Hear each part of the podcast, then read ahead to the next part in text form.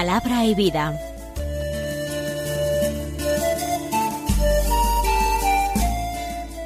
Con el padre Manuel Horta, desde Sevilla.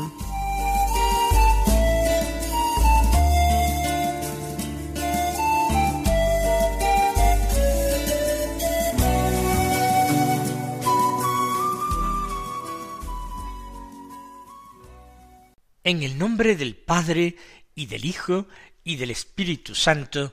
Amén. Alabados sean Jesús y María. Muy buenos días, queridos amigos, queridos oyentes de Radio María, que seguís con fidelidad este programa Palabra y Vida, un programa que realizamos hoy, que es martes de la vigésima primera semana del tiempo ordinario. Este martes es día 23 de agosto y en esta fecha la Iglesia celebra la memoria de Santa Rosa de Lima, la primera santa nacida en el continente americano. Nació en Lima, en Perú, en el año 1586. Como hija de familia, de una familia acomodada, cuando ella vivía en su casa, pues desde la infancia se entregó a una vida de piedad y de penitencia que asombraba. Y así continuó en su adolescencia, en su juventud. No se hizo religiosa, sin embargo, sino miembro de la tercera orden de Santo Domingo, es decir, se hizo terciaria dominica, tuvo un gran celo por la salvación de los pecadores y también quería ganar para Cristo, convertir al Señor a todos los indios de las zonas en que se encontraba. Y por ellos ofrecía oraciones, sacrificios y hacía todo lo que estaba al alcance de su mano. Llegó a gozar de la contemplación de una oración mística muy alta y murió todavía en plena juventud, después de haber gastado su cuerpo en tremendas penitencias. Falleció el día 24 de agosto del año 1617. Nosotros no celebramos su fiesta el 24 de agosto porque es la fiesta de un santo apóstol, por tanto se adelanta a hoy. Pues vamos ya sin más dilación a escuchar la palabra de Dios que se proclama en la liturgia de la misa de este día.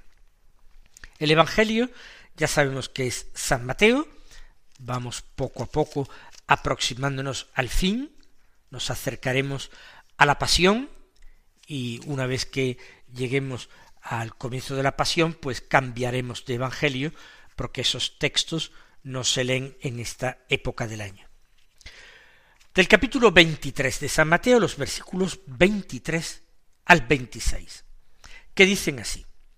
En aquel tiempo Jesús dijo, ay de vosotros, escribas y fariseos hipócritas, que pagáis el diezmo del anís, de la menta, del comino, y descuidáis lo más graves de la ley, la justicia, la misericordia y la fidelidad. Esto es lo que habría que practicar, aunque sin descuidar aquello. Guías ciegos, que filtráis el mosquito y os tragáis el camello.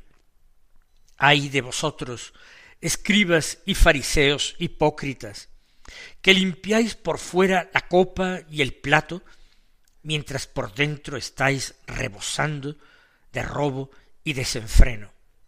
Fariseo ciego, limpia primero la copa por dentro, y así quedará limpia también por fuera. Pues desde hace varios días escuchamos en el Evangelio estas terribles diatribas de eh, Jesús contra los fariseos y particularmente los escribas fariseos. Ya el sábado pasado comenzábamos este capítulo 23 en que Jesús comenzaba a enseñar diciendo en la cátedra de Moisés se han sentado los escribas y fariseos, haced y cumplir todo lo que os digan, pero no hagáis lo que ellos hacen porque ellos dicen, pero no hacen. ¿Se acuerda? Esto lo leíamos el sábado. El domingo teníamos las lecturas propias del domingo, en que estamos leyendo en este ciclo C de lectura a San Lucas. Y el lunes sustituimos, el lunes ayer, sustituíamos el Evangelio de, la feria, de esta eh, lunes de la semana vigésimo primera, por la lectura del Evangelio según San Lucas propio de la memoria de María Reina. Por tanto, continuamos hoy, eh, después de habernos saltado algunos trozos, estos textos. Vamos con algún detalle sobre ellos. Empieza por ay de vosotros. Es incluso un, género literario, los ayes, en que uno se lamenta pero lo que hace es lamentarse en un sentido retórico, condenando a aquellas personas por las que uno se lamenta. Escribas y fariseos son tildados continuamente en este texto de hipócritas. Más aún Jesús no habla de escribas y fariseos sin añadir inmediatamente la palabra hipócritas. Tal era esa indignación santa de Jesús contra estos hombres que dispersaban el rebaño del pueblo elegido, que buscaban su propio interés, aunque el pueblo pereciera víctima de sus atropellos, de su mala formación religiosa, de su reducir la ley exclusivamente al cumplimiento de preceptos nimios, olvidando el amor, la misericordia a Dios y al prójimo. Por tanto, hay de vosotros escribas y fariseos hipócritas. Jesús habla de escribas y fariseos. Eh, los escribas era una dedicación, un ministerio, vamos a decir, que desempeñaban algunos hombres en Israel. Escriba es lo mismo que doctor de la ley, que maestro de la ley. Se solía llamar rabbis, es decir, maestro, maestro de la ley. Y era una figura que había aparecido en Israel en tiempos de la cautividad en Babilonia. El pueblo, alejado del templo, alejado de la tierra, sin culto, tuvo que refugiarse en el único elemento religioso que podían llevar con ellos incluso al destierro, la ley de Dios. Y entonces, para enseñar la ley, antes había que estudiarla en profundidad. Para aplicar la ley a las nuevas situaciones de los desterrados en Babilonia, había que meditar, había que profundizar en esta ley. Había que eh, aterrizar e irla aplicando para hacer posible su aplicación a condiciones totalmente nuevas.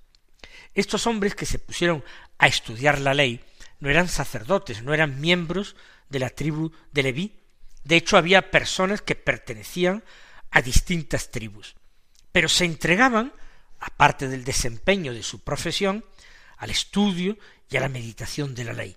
Eran personas piadosas, piadosas celosas.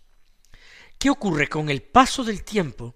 Estas personas expertas en la ley cada vez van desviando su atención de lo central, apartando sus ojos de Dios, viendo las ventajas que tiene el convertirse en maestro de la ley. De forma ya que algunos se dedican profesionalmente, diremos, a esta tarea de ser maestros de la ley. Entonces, muchos de ellos van saliendo de las filas de los fariseos, una tendencia teológica espiritual que al principio estaba llena de celo y era una innovación mientras frente a una corriente de pensamiento más tradicional. Una corriente de pensamiento que reconocía sólo como libro inspirado la Torá, pero no consideraba que los fariseos, que tenían otra teología distinta, ni los sabios de Israel, fueran palabra inspirada por Dios. Centrados en la Torá, los cinco primeros libros de la Biblia, ellos negaban la resurrección de los muertos, ellos en el fondo no creían que hubiera más retribución que en esta vida. Los ricos normalmente serían las personas que han sido premiadas por Dios con riquezas y con una vida larga y con abundante descendencia, todas cosas que humanamente serían deseables para ellos. Los escribas empiezan a salir fundamentalmente de las filas de los opositores, fariseos, que significa estrictamente separados. Son los puros, los que quieren llevar al máximo el cumplimiento de esta ley, y ellos sí se adaptan a unas nuevas ideas, según las cuales, y los profetas lo habían dicho, los muertos resucitarían el último día. Y había un premio y un castigo, pero que no era en esta vida, sino que era en el más allá.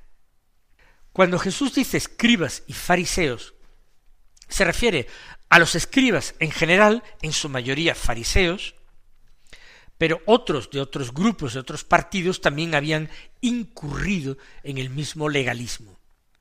Y los fariseos son todos los fariseos en general, fueran eh, ellos eh, escribas o no lo fueran. Y Jesús les acusa de pagar el diezmo de la menta, el anís y el comino. Tres hierbas que se usan como condimentos en la cocina pero que tienen poca importancia. En el huerto, una maceta, es posible que muchos tuvieran en casa menta, anís y comino para dar gusto a los alimentos. Pero pagar el diezmo significaría entretenerse arrancando hojitas de la planta para pagar la décima parte. Una cosa es pagar el diezmo de cosechas, de trigo, eh, de uva, etcétera, y otra cosa es dar el diezmo de hojitas de una planta. Eso explicaba hasta qué punto eran minuciosos estos hombres y se enredaban en estas cuestiones sin importancia, descuidando, como asegura Jesús, lo más grave de la ley, lo más importante de la ley, la justicia, la misericordia y la fidelidad. Fíjense ustedes qué cosas enfrentadas al anís, el comino y la menta, la justicia, la misericordia y la fidelidad.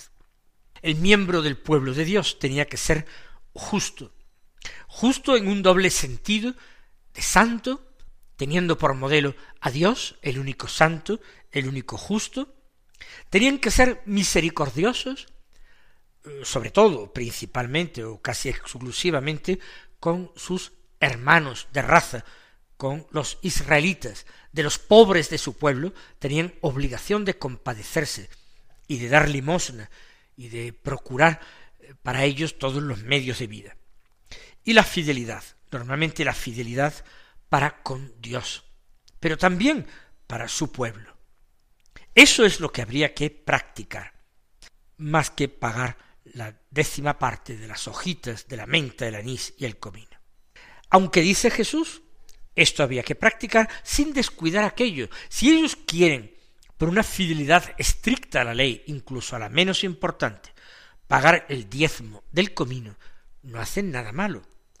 Si lo hacen por amor, por fidelidad al Dios de Israel, hacen una buena cosa. Por eso dice, habría que practicar esto, justicia, misericordia y fidelidad, pero sin descuidar aquello.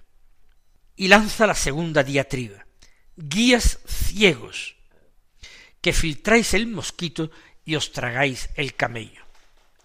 Eh, atormentados o obsesionados con las leyes de la pureza, los escribas y fariseos eran muy eh, extremados en este asunto. Eh, los alimentos tenían que ser puros y la presencia de un pequeño insecto como un mosquito que se hubiera caído en el vino o en la leche hacía que hubiera que filtrar el líquido para no ingerir este animal impuro, incurrir en impureza. ¿Por qué son guías ciegos? Porque se fijan en lo mínimo, especulan con estas cosas mínimas, y sin embargo están dispuestos a tragarse un camello, descuidando lo que es verdaderamente importante para Dios. Tercera diatriba Ay de vosotros, escribas y fariseos hipócritas, que limpiáis por fuera la copa y el plato, mientras por dentro estáis rebosando de robo y desenfreno. Las purificaciones a que se entregaban los celosos cumplidores de la ley implicaba el eh, lavado eh, de manos, pero el lavado también de utensilios, concretamente todos estos que podían estar en contacto con el ser humano. Por ejemplo, eh, la copa y el plato en que se come y se bebe. Limpiáis por fuera la copa y el plato, se queja Jesús. Pero por dentro, dentro de vosotros, quiere decir, vuestro corazón, vuestra alma, está rebosando de robo y desenfreno. Robo en el sentido de que se aprovechan de su autoridad moral, se aprovechan de su posición de hombres santos, cumplidores, observantes de la ley, para explotar a huérfanos y viudas, para sacar dinero al pueblo, cobrando por eh, servicios religiosos, por enseñanza de oraciones, de eh, fórmulas, la enseñanza de bendiciones. Por todo ello podían cobrar y luego querían, aparte de eso, honores y reverencias. Limpiáis por fuera la copa, mientras que por dentro vosotros estáis rebosando de robo y desenfreno. Y finalmente la última diatriba, fariseo ciego, una interpelación. Fariseo ciego, limpia primero la copa por dentro y así quedará limpia también por fuera atiende a una pureza que es mucho más moral que no ritual. Límpiate tú, purifícate por dentro, purifica tu alma, que en el fondo se está burlando de Dios y aprovechando de la alianza pactada por Dios con su pueblo. Arrepiéntete de todo eso, purifícate de todo eso, y también entonces tu copa quedará limpia por fuera. Estas palabras duras parece que pertenecen al pasado, pero nosotros también somos interpelados por el Señor, para que vivamos siempre en la verdad, para que vivamos nuestra fe y nuestra religiosidad en el más perfecto desinterés, para que huyamos como de la peste, de la hipocresía, del disimulo, de la mentira. Vamos con su gracia a vivir en la verdad.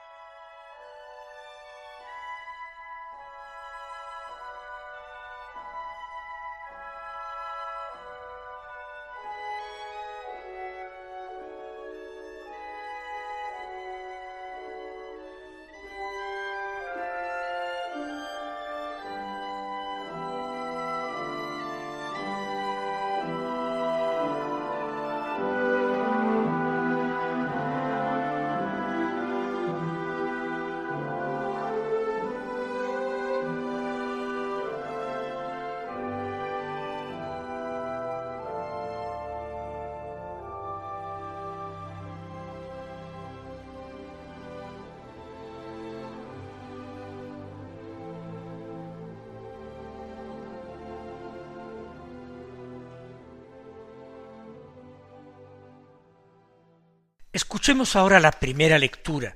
Ayer, eh, que nosotros tomamos lecturas propias de la memoria de la Virgen, ayer se empezaba como primera lectura la segunda carta de San Pablo a los tesaronicenses, por el capítulo primero. Hoy del capítulo segundo de la carta se lee de los versículos 1 al 3 y luego 14 a 17, que dicen así, os rogamos, hermanos, a propósito de la venida de nuestro Señor Jesucristo y de nuestra reunión con Él, que no perdáis fácilmente la cabeza, ni os alarméis por alguna revelación, rumor o supuesta carta nuestra, como si el día del Señor estuviera encima, que nadie en modo alguno os engañe. Dios os llamó por medio de nuestro Evangelio para que lleguéis a adquirir la gloria de nuestro Señor Jesucristo. Así pues, hermanos, manteneos firmes, conservad las tradiciones que habéis aprendido de nosotros, de viva voz o por carta. Que el mismo Señor nuestro Jesucristo y Dios nuestro Padre, que nos ha amado y nos ha regalado un consuelo eterno y una esperanza dichosa, consuele vuestros corazones y os dé fuerza para toda clase de palabras y obras buenas. Hace alusión San Pablo a unas posibles eh, cartas o escritos apócrifos atribuidos a él, a Pablo, hablando de la inminencia de la venida en gloria de nuestro Señor Jesucristo. Y dice que no deben los tesalonicenses alarmarse, inquietarse, eh, perder la cabeza por alguna supuesta revelación, por un rumor, ¿eh? por una supuesta y apócrifa carta de él, como si el día del Señor estuviera cerca. ¿Y por qué cree Pablo que todavía no está cerca el día del Señor? Porque el Señor dio algunos signos que habían de cumplirse, manifestando que el día estaría cerca. Por tanto, que nadie os engañe. Ahora, hace tan poco tiempo que el Señor ha estado con nosotros, ahora se da el tiempo necesario para que el Evangelio sea predicado a todos los pueblos. Dios os llamó, dice el apóstol, por medio del Evangelio, para que lleguéis a adquirir la gloria de nuestro Señor Jesucristo. Ahora es el tiempo de merecer, ahora es el tiempo de predicar el Evangelio, de extender el Evangelio. El Señor tiene paciencia y aguardará otro momento. Entonces, lo que Él haya anunciado se cumplirá y todos iremos descubriendo la cercanía del fin. Pero no ahora. Eso sí, añade Pablo, hermanos, manteneos firmes y conservad las tradiciones que habéis aprendido de nosotros, de viva voz o por carta. Frente a todo ese empuje de los paganos que viven en Tesalónico, incluso de la comunidad judía que presiona al pequeño grupo de la Iglesia, manteneos firmes. Y conservad las tradiciones, no las judías, no las del antiguo Israel, sino esas que han aprendido de nosotros de viva voz o por carta. Entre esas tradiciones ocuparía un lugar muy particular, muy especial, la Eucaristía. Y termina eh, deseando con una bendición que el mismo Señor Jesucristo y Dios nuestro Padre que nos ha amado, que nos ha regalado con consuelo y esperanza, consuele vuestros corazones. ¿En qué? Pues en esta espera del Señor. Y os dé fuerza para toda clase de palabras y obras buenas.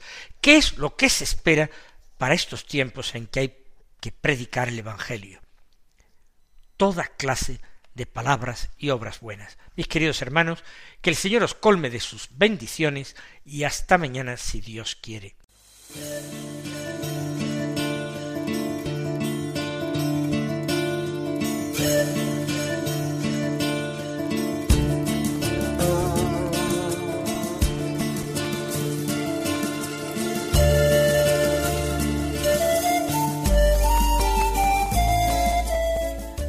Concluye Palabra y Vida, un programa dirigido desde Sevilla por el Padre Manuel Horta.